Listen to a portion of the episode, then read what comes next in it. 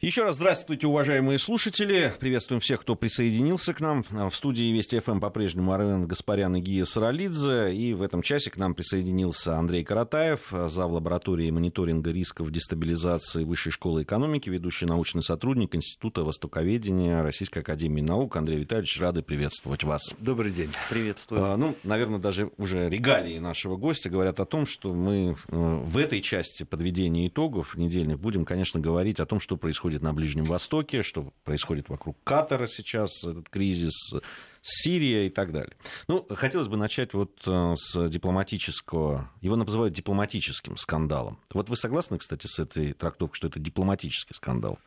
Ну, наверное, ну, по сути дела, это, конечно, прежде всего попытка Саудовской Аравии поставить Катар на место и стать безусловным гегемоном в Персидском заливе, хотя бы в арабской части Персидского залива, ну, есть и дипломатическая составляющая, но это, наверное, как-то искажает суть проблемы. Ну, то есть, когда говорят, что это дипломатический скандал, это не совсем так. Ну, да, то есть, наверное. Он, наверное, это и дипломатический тоже. А, скажите, суть вообще в чем того, что произошло, и почему это произошло, ну, достаточно неожиданно? А, все-таки, ну, прежде чем там разрывают дипломатические отношения, тем более, да, последовательно сразу несколько государств соседей а, Катара, арабских, а, к ним потом присоединяются и такие экзотические, да, как там, не знаю, Мальдивские острова там и еще ряд стран. Почему это произошло так вот резко? Не было никаких обменов, обмена нот каких-то, или этого мы не знали просто? Ну, давайте начнем все-таки, наверное, с сути. Ну, суть все-таки конфликта – это вот проблема региональной гегемонии и то, что на Ближнем Востоке однозначного гегемона сейчас нету, зато есть несколько государств, которые на гегемонию претендуют. Ну, реально, значит, главные претенденты – это Саудовская Аравия, Турция, Иран, ну и Катар тоже все-таки некоторую роль в борьбе за региональную гегемонию тоже играет. То есть, ну, реально, вот э, все таки четыре игрока. Ну, до 2011 года был еще пятый игрок, э, Египет. Но Египет сейчас э, с дистанции сошел, можно там вполне легко объяснить, почему, но, наверное, может, как-нибудь про это и скажем. Но реально осталось вот сейчас... Ну, скажем так, что до 2011 года было, было четыре игрока, то есть Египет, Турция, Иран Саудовская Аравия, а вот с 2011 года Египет э, из игры вышел, зато вот добавился Катар как еще один претендент на региональную гегемонию. Ну и при этом здесь главным соперником для Катара является Саудовская Аравия.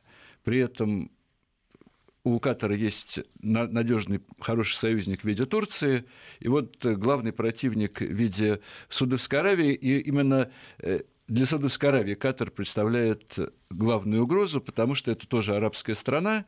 И, ну вот Египет перестал быть для э, Саудовской Аравии угрозой, а вот Катар является очень, очень реальной угрозой. Ну, то есть реально у нас получилось, что у нас ну, вот после 2010 года во многом в результате событий арабской весны Катару удалось э, добиться очень больших успехов в борьбе за региональную гегемонию. Он реально бросил вызов Саудовской Аравии. Ну, тут, э, конечно, важную роль сыграла и Аль-Джазира – то есть Аль-Джазира была всегда таким мощным оружием Катара. Это действительно сильный профессиональный канал, который э, является важным проводником э, катарского влияния. Ну и, как известно, он особую роль сыграл именно в 2011 году во время арабской весны. Ну и кроме того, у Катара мощное оружие – это братья-мусульмане, в союзе с которыми Катар находится, позиции братьев-мусульман резко усилились в результате событий арабской весны. Ну и к тому же еще тут Катар и э, добился того, чтобы провести у себя чемпионат мира по футболу, для арабского мира это колоссальный успех. Все-таки, ну, насколько футбол популярен в России, но в арабском мире он еще более популярен. Это просто вот какой-то фетиш. И успех Катара вот в, в таком деле это был очень мощный успех в борьбе за региональную гегемонию. То есть к 2013 году Катара как-то стало очень много, и вот в 2013 году Саудовская Аравия в первый раз Катар очень больно на место поставила. Это вот было в июле 2013 года, когда э, Саудовская Аравия соверш... помогла военным совершить переворот в э, Египте, и ну, без помощи Саудовской Аравии военным бы э, свергнуть правление братьев-мусульман не удалось. И как раз вот тогда несмотря на сопротивление Катара, который выступал тогда одним фронтом с Соединенными Штатами Америки, но саудовцы вместе с Израилем, вместе с египетскими военными тогда переиграли. Тогда это был, был конечно, мощный и больный удар по, по, по претензиям Катара на гегемонию. И вот тогда, конечно, звезда Катара стала после этого закатываться, после такой вот открытой схватки. Но Катар все-таки э, стать однозначно в подчинении к Саудовской Аравии, стать э, державой второго сорта на Ближнем Востоке все-таки был не готов и все-таки постоянно сопротивлялся. Опять-таки, это вот то, что случилось сейчас, в июне, тоже не первое такое событие, наверное, многие знают, что, в общем, собственно говоря, в марте 2014 года уже было такое, когда э, именно та же самая троица, Саудовская Аравия, соответственно, Бахрейн и Объединенные Арабские Эмираты отзывали своих послов из э, Катара. На самом деле, вот есть такое мнение, что этот конфликт сейчас как-то быстро урегулирует, но тогда вот э, полгода ушло на то, чтобы этот конфликт урегулировать. Но, наверное, что дает некое представление, что, наверное, все таки вот где-то в этот раз, наверное, раньше, чем за полгода вот урегулировать не удастся. Ну, а другой вопрос, конечно, насчет неожиданности. Ну, здесь действительно уже, конечно, сложно как-то совсем избежать каких-то теорий заговора, но, наверное, все-таки была попытка э, неожиданности, но попытка, ну, э, до некоторой степени какого-то неожиданного дипломатического нападения, тем более действительно, э, начало, первым объявил таки Бахрейн в 5 часов 50 минут утра, Саудовская Аравия через 10 минут в 6 часов утра. Ну, так вот утром, вот рано на рассвете, ну, я думаю, что все таки наверное, был некоторый расчет на, на некий внутриэлитный раскол. все таки действительно э, нападение было до некоторой степени неожиданным. Но с учетом того, что э, престолонаследие в государствах залива зачастую очень сложная. Есть много претендентов на престол, очень, то есть там неоднозначная передача от отца к сыну, то есть есть возможность для интриг. Ну и в э, в клане Аль Альцане тоже есть там конкурирующие линейджи, представители которых тоже вот э, имеют некоторые интересы к выходу на первые роли. Все-таки, видимо, был какой-то, какая-то надежда, какой-то расчет на внутриэлитный раскол, на то, что вот это как-то вот такой неожиданный демарш э, послужит сигналом для какого-то внутреннего переворота, но, но судя по всему, вот эти расчеты на, на внутренний элитный раскол не оправдались. Видимо, какие-то превентивные меры все-таки катарские власти сделали. В этом плане, кажется, они э, саудовцев переиграли. А вот, э, Андрей Витальевич, вот, вот вы говорите, там, претендент на гегемонию. А в чем это выражается? Ну вот, да, там, для, для наших слушателей, чтобы было понятно. Чтобы что? Они там продвигают э, с помощью братьев-мусульман на первые роли, там, как политическую партию в, в странах там, э, региона. Или вот в чем эта гегемония это выражается? Ну, ну, ситуация какая? То есть, ну, гегемония это быть, ну, по крайней мере, видимо, у саудовцев э, одна из главных задач это быть признанным лидером арабского мира. Ну, ну, ну что такое Э, Саудовская гегемония, вот э, мы, мы как раз видели сейчас, что э, действительно есть, да, саудовцы говорят... могут рассчитывать да. на то, что вот они говорят, и их слушаются и, и Бахрейн, и Объединенные Арабские Эмираты, и Египет, и что Мальдивы. очень немало. Но это сразу показывает, на кого саудовские власти влияют, кому они давали деньги, кто да. от них зависит в финансовом отношении. Ну и саудовцы, конечно, такой круг государств хотели бы... Нет, ну вот мы видели, что то Нобрусское правительство, там даже и Сенегал, но вот есть все-таки какое-то количество, ну, понятно, что чем больше таких государств-клиентов, э, тем больше влияние страны, но тем больше она может позволить, поэтому, ну, вполне логичным образом многие государства мира стремятся, ну, некоторые стремятся к мировой гегемонии, но не все себе могут позволить претензии на мировую гегемонию, кто не может позволить претензии на мировую гегемонию, стремится к региональной гегемонии. Но это вот просто факт жизни, да. А э, вот это вот э, все разговоры о том, что это было месть за слишком э, тесное сотрудничество с Ираном э, Катара. Ну, скорее, с террористами. Нет, ну это два разных вопроса, да. да. Там, там, там Нет, есть террористы, есть Иран. Оба, то есть оба по делу, но Иран. Но Иран это да, Иран это все-таки вот конкретно в регионе Иран это главный противник Саудовской Аравии. То есть это враг, враг номер один. Ну и как раз вроде бы все остальные государства залива э, более или менее Саудовская Аравия выстроила, все вроде вместе с ней, с ней выступают единым фронтом против Ирана. Ну, некоторые исключения Оман, Оман как-то вот нейтральную позицию всегда старался держать, но Катар даже в этом плане э, несколько еще больше выделялся, ну, видимо, как раз из-за того, из-за своих стремлений к сохранению некой, некой самостоятельности. Но Катар был вынужден лавировать. Но подмятый Саудовской Аравии, ну, враг моего врага, ну, хочешь не хочешь, все-таки мой друг, и Э, Иран пытался, э, и Катар пытался какие-то действия предпринимать, но, по крайней мере, делал, ну, и до этого, и после этого, э, в общем, не характерные для Персидского залива заявления, скорее в с выражением скорее симпатии, чем антипатии к Ирану, но при этом Катар накануне всех этих событий, каких-то таких вот жестких действий по ирано-катарскому сближению вроде бы не предпринимал, но это было бы крайне боеопасно, но даже вот те небольшие намеки на э,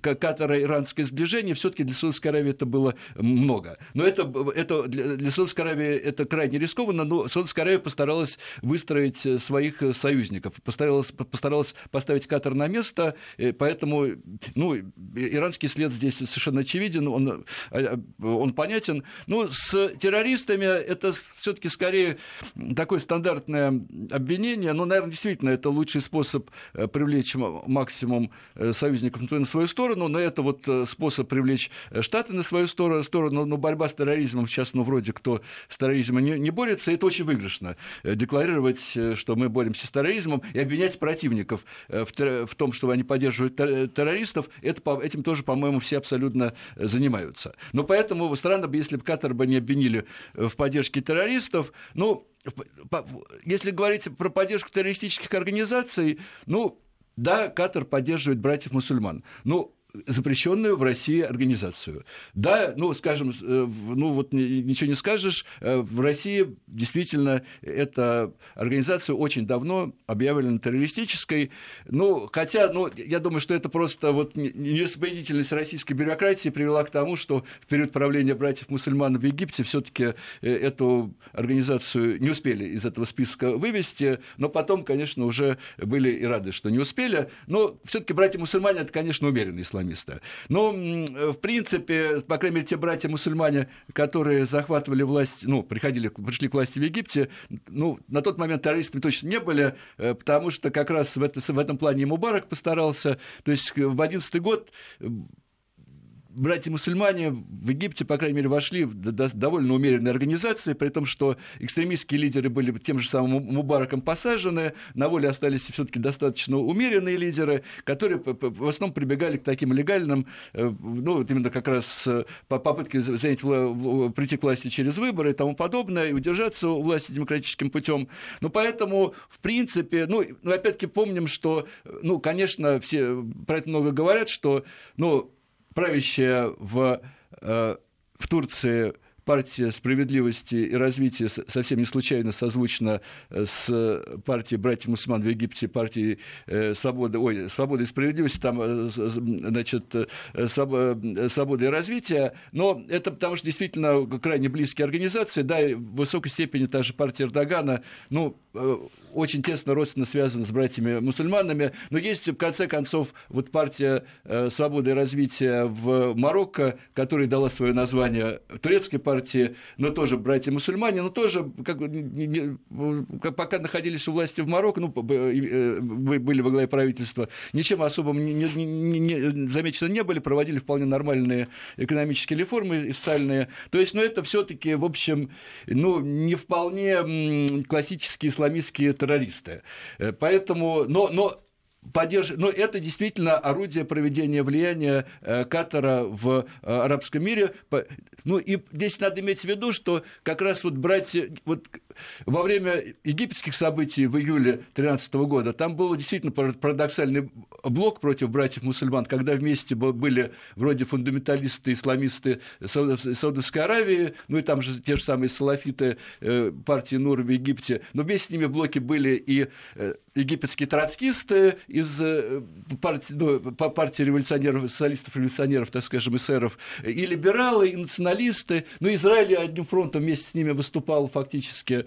Ну, и вот получался такой вот, э, такие парадоксальные союзы. Но надо сказать, что Саудовская Аравия блокироваться теми же троцкистами против э, братьев-мусульман, на самом деле логика своя есть, но братья-мусульмане это для Саудовской Аравии это как троцкисты для Сталина. Это вот, э, а, ну, вот троцкисты для Саудовской Аравии это какая-то экзотика, это какое-то что-то совершенно непонятное. А вот братья-мусульмане это те, кто бросает им вызов изнутри исламского истеблишмента, поэтому ну, для Саудовской Аравии это, а, они вот, крайне опасны. Я, я хочу понять, Андрей Витальевич, от чего в итоге добились э, да, там, Саудовская Аравия, продемонстрировав? Ну, наверное, в, в тот же в Катаре э, Э, да и во всем мире там, ну, догадывались, что кто э, является, ну, кто там находится под влиянием э, Саудовской Аравии, кто не находится.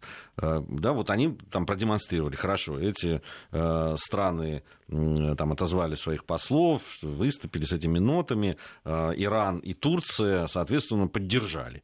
Катар, там сейчас иранские самолеты возят э, помощь, э, продукты и так и далее. Турецкие тоже. И турецкие тоже, да. Ну вот, ну, ну вот статус-кво. Ну как было, оно так и осталось. Ну нет, ну на самом деле статус-кво несколько изменился, скорее даже не в пользу Саудовской Аравии.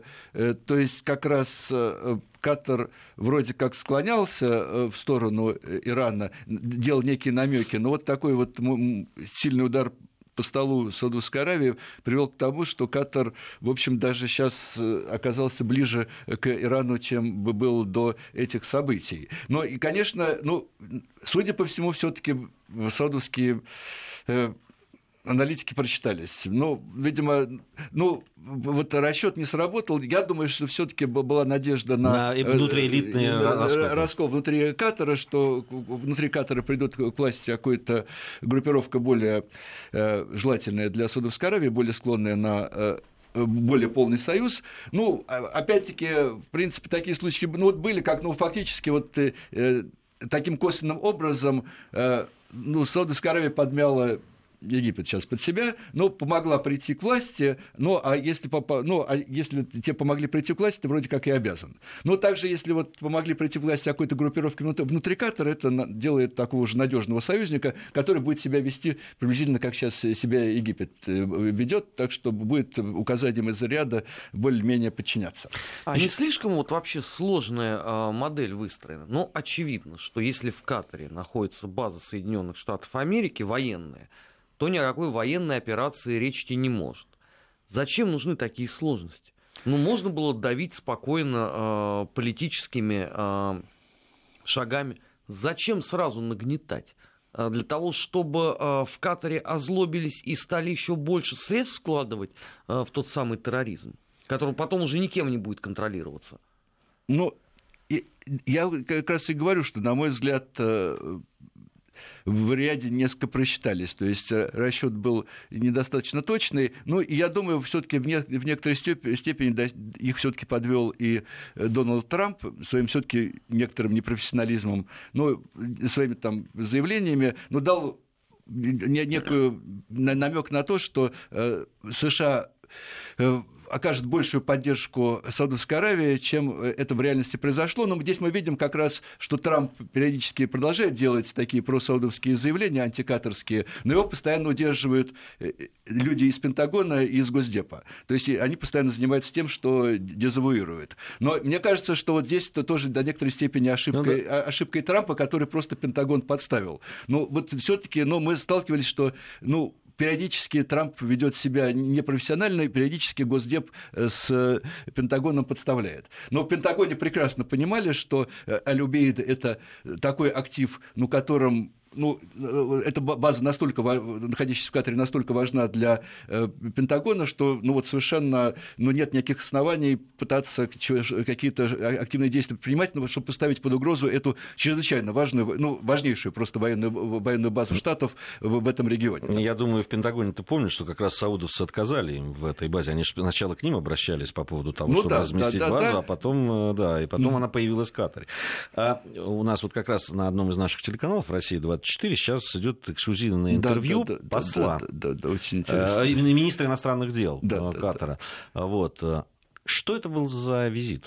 Э, да, вот что, э, чего, собственно, Катар хочет от России в этом случае? Ну, конечно, помощь. Помощь в, чем? ну, в чем? Ну, в урегулировании.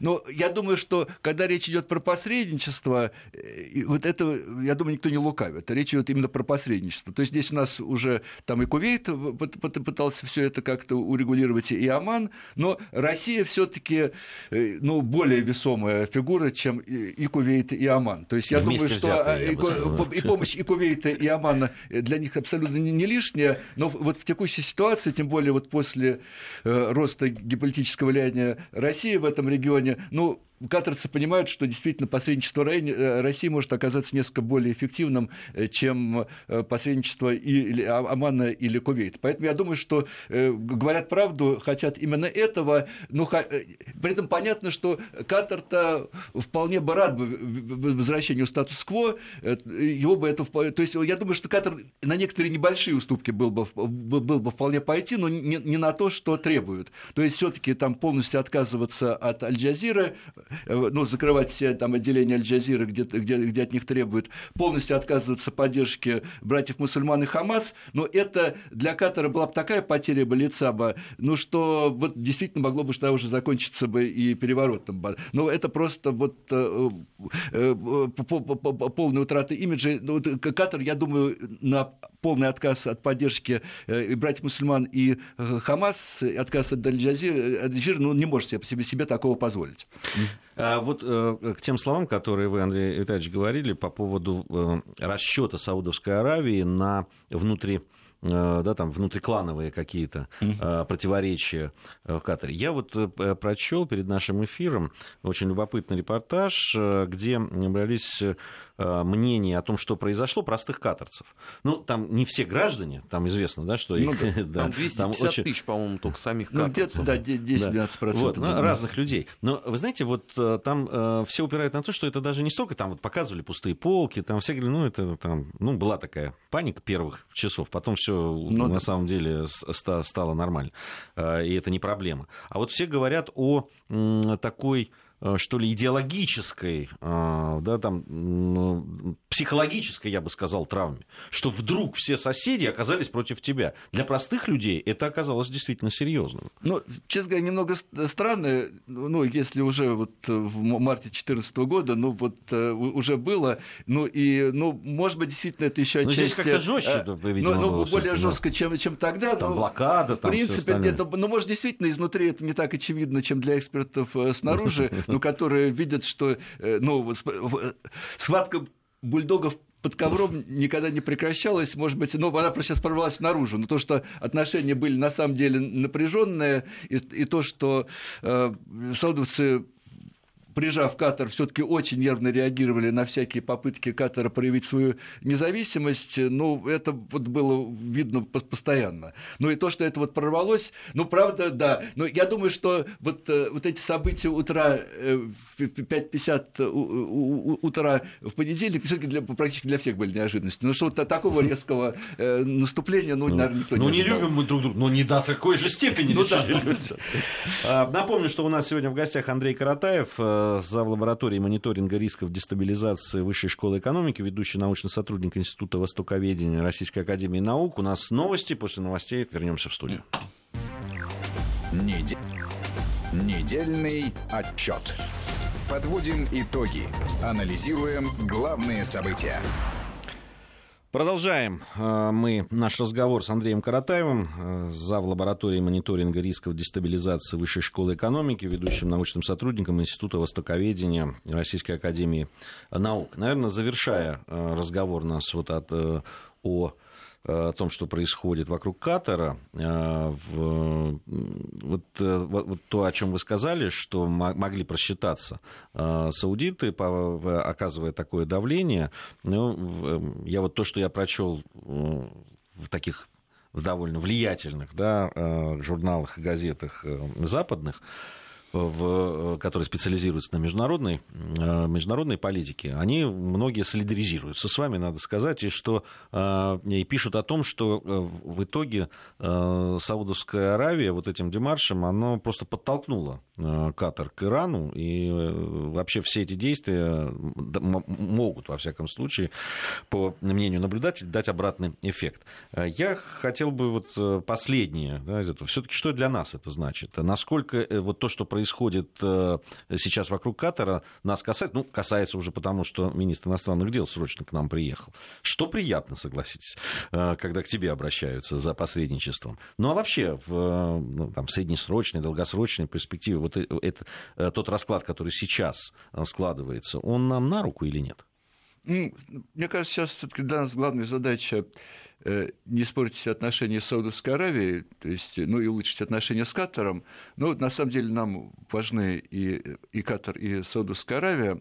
Но э, какие-то возможности, ну здесь действительно есть и риски возможности вот в связи с, с последними событиями. Но с одной стороны, конечно, сближение Катара с Ираном ну, с Турцией она всегда была близка, но действительно, вот с учетом этого российского российско-турецкого иранского взаимодействия э, в Сирии, на подключение к, к этому треугольнику, ну, Катара, ну, действительно, вроде было бы очень кстати бы, ну, по крайней мере, с учетом того, что Катар контролирует в высокой степени сирийских братьев-мусульман, ну, это значит э, возможность твердо посадить э, Э, сирийских братьев-мусульман за стол переговоров, э, добиться их реального участия в мирном процессе. Ну, Катар – это, конечно, мощный игрок э, на сирийской почве. все таки из арабских стран реально по-настоящему реально вмешались в сирийские дела именно Саудовская Аравия и Катар. Поэтому, ну, нейтрализация Катара э, в Сирии бы, конечно, была бы, была бы очень кстати. Ну, поэтому, в принципе, конечно, возможности это э, открывает, но, конечно, есть риск порчи отношений с Саудовской Аравией, что, чего тоже бы крайне бы не хотелось бы. Но я думаю, что вот сейчас это главная боль и Лаврова, как бы улучшить отношения с, Катаром, с Катаром, не испортить отношения, не испортив отношения с Саудовской Аравией. А, ну вот мы, собственно, к Сирии подошли, к следующей части нашего разговора. А, в, на прошлой неделе а, ну, писали несколько сразу э, журналов, э, в том числе, если я не ошибаюсь, э, кто-то из американских журналов, тоже специализирующихся на международной политике, писали о том, что возможны переговоры по Сирии, тайные переговоры между Россией и Соединенными Штатами Америки. А, по этому поводу много говорили, предполагали. Там, многие, некоторые из наблюдателей считают, что они давно начались уже, эти переговоры. Вот некоторые как... уже дописали до того, что они закончены благополучно. Ну, может быть, да. А, вы, вы, вот как вы относитесь ну, к самой... Вот, э, по, по той информации, которая у меня есть, ну, вроде были действительно какие-то реальные контакты между Э, россиянами, американцами по Сирии, ну, в связи с событиями в сирийской пустыне, ну, которые действительно э, ну, существенно помогли там разрядить обстановку, но и действительно вот эти, э, эти контакты ну, оказались достаточно эффективными. Ну, надо сказать, что просто сейчас вот именно в сирийской пустыне последние дни разворачивались очень важные события, очень серьезные. Ну, ну, но ситуация какая, что как раз в пятницу вот сири... сирийская арабская армия вместе с проиранскими формированиями, в том числе вроде Хизбаллой, вышла к э, сирийско-иракской границы, при том, что последние там какой-то контроль над сирийско-иракской иракской границей Дамаск потерял, в общем-то, в первой половине 2015 года, как раз незадолго до России, начала российской интервенции в Сирии. Но и ну, тут момент какой, что как раз все это наступление происходило э, как раз в районе, который контролирует э, э, группировка Джейша Махавира Thauра, прямо поддерживаемая Штатами. Но и при этом как раз в этом районе есть и, и, и небольшая американская база, вроде как тренировочная, но поэтому тут вот получилась еще такая зона именно американского влияния в Сирии. И как раз вот это вот наступление э, скажем, сирийско-иранская в, в этом регионе действительно э, могла бы поставить бы, э, от, открыла возможность прямого конфликта между американцами и э, Дамаском. Но что действительно было, было крайне важно в текущей ситуации избежать, и вроде бы получается, что вот российско-американские контакты помогли предотвратить каких-то прямых... Ну, там были какие-то мелочи, там, ну, дрон там подбили, соответственно, американцы, ну, были некие удары, но удары были именно такие, предупреждения предупредительные, что вот не, предуп... не, не, не приближайте здесь вот э, нашу территорию, здесь, здесь мы находимся. То есть каких-то жестких действий все-таки не было, но при этом, конечно, вот этот выход э, сири... сирийско, так сказать, иранских групп, э, то есть сирийских и вот проиранских шиитских формирований к ирано-иракской, к иракско-сирийской границе, ну, он создает некие проблемы, потому что это отрезает как раз как раз эм, зону, контролируемую боевиками, поддерживаемыми американцами от зоны, контролируемой ИГИЛ. Но просто сейчас для американцев э, такой наиболее легитимный способ расширения своего влияния в Сирии – это за счет территорий, э, контролируемых ИГИЛ. Но сейчас это вот такой вот э, легитимный способ, против которого вот никто не сможет возражать, но никто не будет сильно возражать против того, что кто-то воюет с ИГИЛ. Поэтому вот лучше всего расширять свою зону своего контроля за счет территорий, контролируемых ИГИЛ, но американцы могут это делать с севера за счет курдов. Ну, ну вот что это, они и делают. Что и делают. Но Тут у них еще был актив на юге. Все-таки была, была вот эта вот группировка э, э, Джейш Махавира Астаура, контролируемая американцами, которая тоже наступала на территории контролируемой ИГИЛ, и это был такой довольно мощный козырь американцев, что мы не только на севере, но и на юге тоже воюем с ИГИЛ. Но, но теперь это, вот, это сирийско-иранское наступление фактически отрезало э, вот, это, э, вот, зону этой группировки от территории, контролируемых ИГИЛ, и ну, что, поставило, что поставило ну, в американцев несколько не, не, не, неудобное положение. Вот дальнейшее расширение зоны контроля оказалось невозможной. Но здесь, можно сказать, иранцы с сирийцами американцев несколько переиграли, но это, конечно, потенциально конечно, проблемами, потому что в конечном счете все-таки это, видимо, все-таки конечном счете укладывается в планы Ирана в установку прямого сухопутного сообщения из Ирана через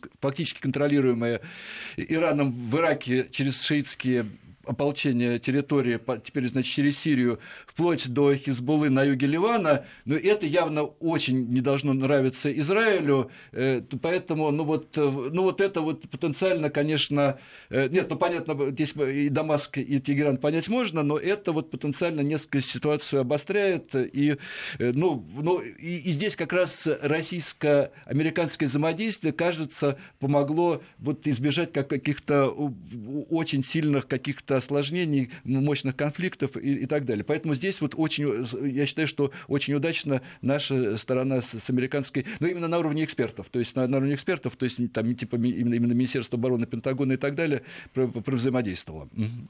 Ну вот Тиллерсон с Лавровым обсудили ситуацию, договорились о неком взаимодействии. Но ведь это уже не первый раз, когда мы пытаемся налаживать э, контакт с американцами. Но почему-то они с завидным постоянством через какое-то время выходят из этих договоренностей и начинают действовать сами по себе. Мы, мы, мы сейчас все это обсудим. У нас э, информация о погоде, затем вернемся. Недельный отчет. Подводим итоги. Анализируем главные события. Продолжаем нашу программу. Напомню, что сегодня в нашей программе «Недельный отчет» Андрей Каратаев, зав. лаборатории мониторинга рисков дестабилизации Высшей школы экономики, ведущий научный сотрудник Института востоковедения Российской академии наук. Армен, ты задавал вопрос, надо напомнить его нашим слушателям, кто присоединился. А, Сергей Викторович Лавров очередной раз обсудил по телефону ситуацию с Сирией. Э, с госсекретарем США Рексом Тиллерсоном. Вроде стороны нашли э, взаимопонимание, хотя э, Лавров выразил категорическое несогласие с ударами США по проправительственным силам. А ведь это не первый раз уже общаются Лавров с Тиллерсоном, и вроде все хорошо, вроде какой-то диалог э, налаживается. Но всякий раз почему-то э, рано или поздно это приводит к тому, что американцы начинают забывать о том, о чем они договорились с нами. Ну, на мой взгляд, все-таки с момента начала э, российской интервенции в Сирии, ну, все-таки какое-то взаимодействие между российскими, американскими военными экспертами э, все-таки налажено было. Ну, может, оно иногда там прерывалось, но все восстанавливалось. Но все-таки, надо сказать, каких-то э, масштабных там столкновений, ну, при том, что в Сирии одновременно присутствуют и американцы, и россияне, но избежать каких-то прямых столкновений там и, и, и по линии авиации на уровне каких-то столкновений между какими-то силами и так далее все-таки удавалось. В этом плане это взаимодействие работает. Но, с другой стороны, здесь надо иметь в виду, что, во-первых, конечно, ну, американцам сейчас идти на какие-то э, очень тесные дружеские контакты в Сирии, ну, крайне опасно, потому что, ну, естественно, будут э, обвинения в адрес Трампа, э, что это вот отрабатывает помощь Путина, но поэтому, ну, вот поэтому, я думаю, периодически нужно как-то им дистанцировать, показывать, что вот все таки мы это не то, что прямо под влияние Путина попали, но поэтому, ну, вот получается то, то что мы видим, с одной стороны, просто совершенно очевидно, очевидно, э, чтобы там не говорили, ну, что часть э, то есть, ну что, и, конечно, и россияне, ну и очень заметная часть э, американских военных все-таки э, ну, реально хотят уничтожения э, ИГИЛ. Ну вот чтобы там не говорили, что там ИГИЛ это вообще это создание американцев и тому подобное, но все-таки вот реально есть заметная часть американцев, реально борющихся за уничтожение ИГИЛ и реально понимающих, что Россия здесь является мощным союзником. Ну и, по-моему, и у нас тоже понимают, что, в принципе, ну вот эм, как-то налаживать взаимодействие в плане по, по крайней мере, э, противодействия ИГИЛ, борьбы с ИГИЛ, ну, как-то нужно, и это лучше, чем э, вести эту борьбу без, без, никак это между собой не координируя. И, на мой взгляд, какие-то результаты это дает. Андрей Витальевич, можно вот уточнение? Вы да. второй раз в нашем разговоре называете то, что происходит со стороны российских войн, интервенцией. Ну, насколько я знаю, интервенция – это, э, ну, там, в данном случае военное там, вмешательство одного или нескольких государств, да, если классическое определение давать, нарушающее в дела другого государства, нарушая его суверенитет. Ну, не знаю, нет, есть такое понятие, как гуманитарная интервенция и тому подобное. Нет, э, нет, но интервенция это, э, в общем, э, я это довольно, ну, я просто это профессиональный жаргон, в, в, среди, в профессиональной среде это совершенно нейтральный термин. Просто означающий... я, я, я боюсь, что наши слушатели могут это не так понять.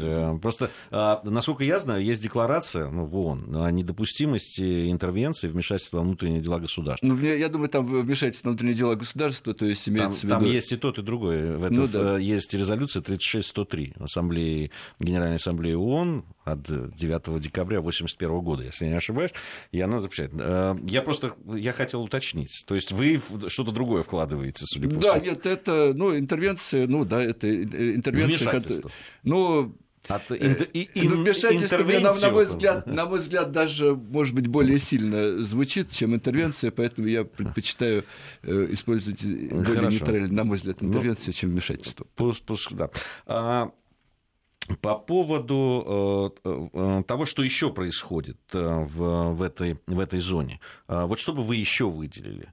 А, да, там ведь события в Йемене происходят э, довольно ну, такие ну, Нет, ну просто здесь надо сказать, что хоть чуточку слов сказать э, про то есть последствия этого катарского кризиса для Йемена, ну, там кое-какие последствия это имеет, потому что, ну, да, вот как мы помним, что вроде как Катар отстранили от участия в Саудовской операции. В Йемене, но на самом деле Катар и в Йемене достаточно серьезный игрок.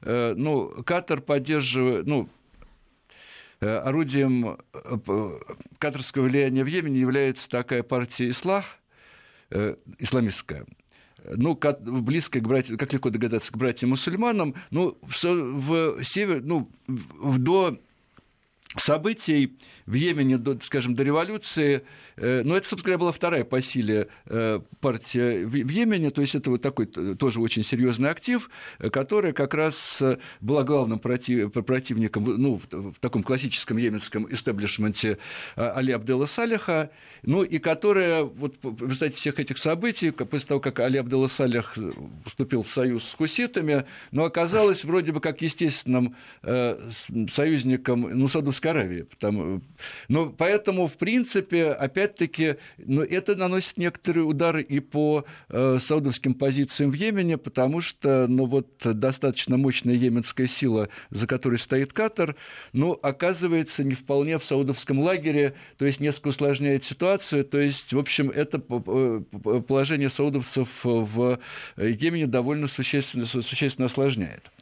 Ну, а так, э, ну, э, все это, конечно, происходит на фоне еще начавшейся в Йемене, в Йемене эпидемии холеры, то есть э, когда действительно счет идет уже погибших на сотни, зараженных на десятки тысяч, и, в общем-то, может уже пойти скоро на сотни тысяч. Но вот это, конечно, ситуацию дополнительно усложняет. Ну, и ну, ну, там действительно, ну, мы имеем в виду, что в Йемене просто сложилась совсем уже какая-то супер запутанная ситуация, когда э, юг, э, с одной стороны, ну, юг фактически контролируется движениями за независимость э, э Южного Йемена от севера, э, которая находится в каком-то тактическом союзе с, с Абдараба Мансуром Хади, ну, то есть свергнутым президентом, поддерживаемым Саудовской Аравии.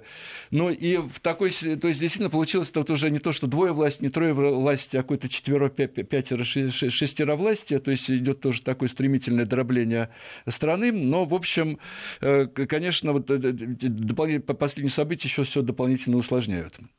Ну и возвращаясь все-таки к Сирии, да. А, хотелось бы а, понять, ну, в в общем, каких-то целей э, да, там, стратегических э, в Сирии добиться удалось, э, в том числе и нашим ВКС.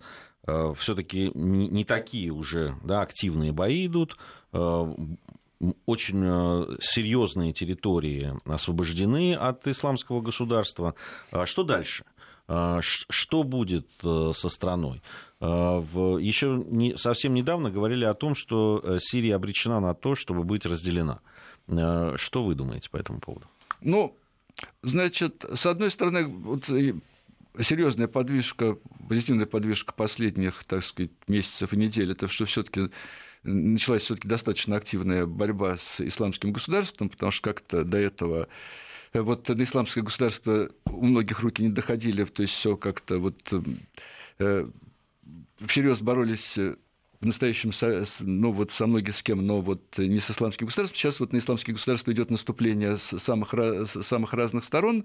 Действительно, ну вот есть надежда, что Ирак будет где-то в, в обозримом будущем занята. Ну, э, штурм Ирака, в принципе, уже начался, но это смахивает, что это будет что-то типа штурма э, и Алеппо, и, и Масула. То есть это на, не, на много месяцев вперед, дай бог, там к концу года бы все-таки Ираку бы, Ираку бы взяли. Ну, по крайней мере, процесс идет.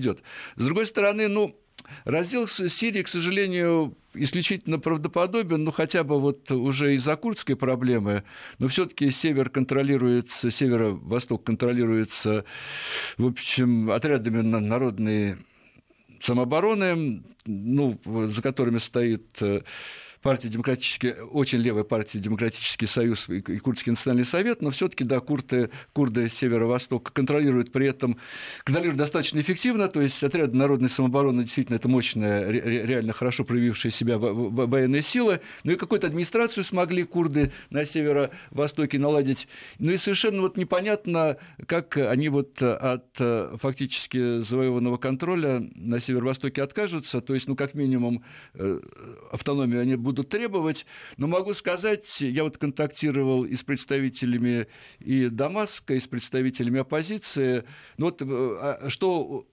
общего вот, вот, как разногласий между Дамаском и оппозицией э, огромное количество. По, по, по всем вопросам, кроме одного, и, и Дамаск и оппозиция категорически выступает против какой бы то ни было автономии курдам то есть вообще то есть за, за, за сохранение Сирии в виде унитарного государства, и те, и другие, то есть вообще ни про какую автоном, курдскую автономию речи не идет. Но поэтому, ну вот, видимо, ситуация такая, что де-факто, ну, по крайней мере, северо-восток э, Курдистана, то есть северо-восток Сирии, ну, фактически, ну, я не знаю, просто боюсь, что иракский Курдистан на воспоминания о будущем для Сирии, то есть это, ну, то есть курдское государство на северо-востоке никто, ни одна страна не признает, но это не помешает фактическому созданию созданию курдского государства, которое уже сейчас существует на северо-востоке. То есть это вот, видимо, так оно и есть. Но с другими зонами там тоже все очень непросто, потому что, ну, даже если будет заключено мирное соглашение, там совершенно непонятно, э, я не, не, не вижу почему, там внятного сценария, почему там Ахрарашам возьмут и разоружатся, почему они... Ну, там серьезно есть э, перспектива ливанского сценария. Да. Спасибо большое. Андрей Каратаев, зав. лаборатории мониторинга рисков дестабилизации Высшей школы экономики, ведущий научный сотрудник Института Востоковедения Российской Академии Наук, был э, у нас сегодня в гостях. Э, у нас сейчас новости. После новостей мы с Арменом вернемся в студию.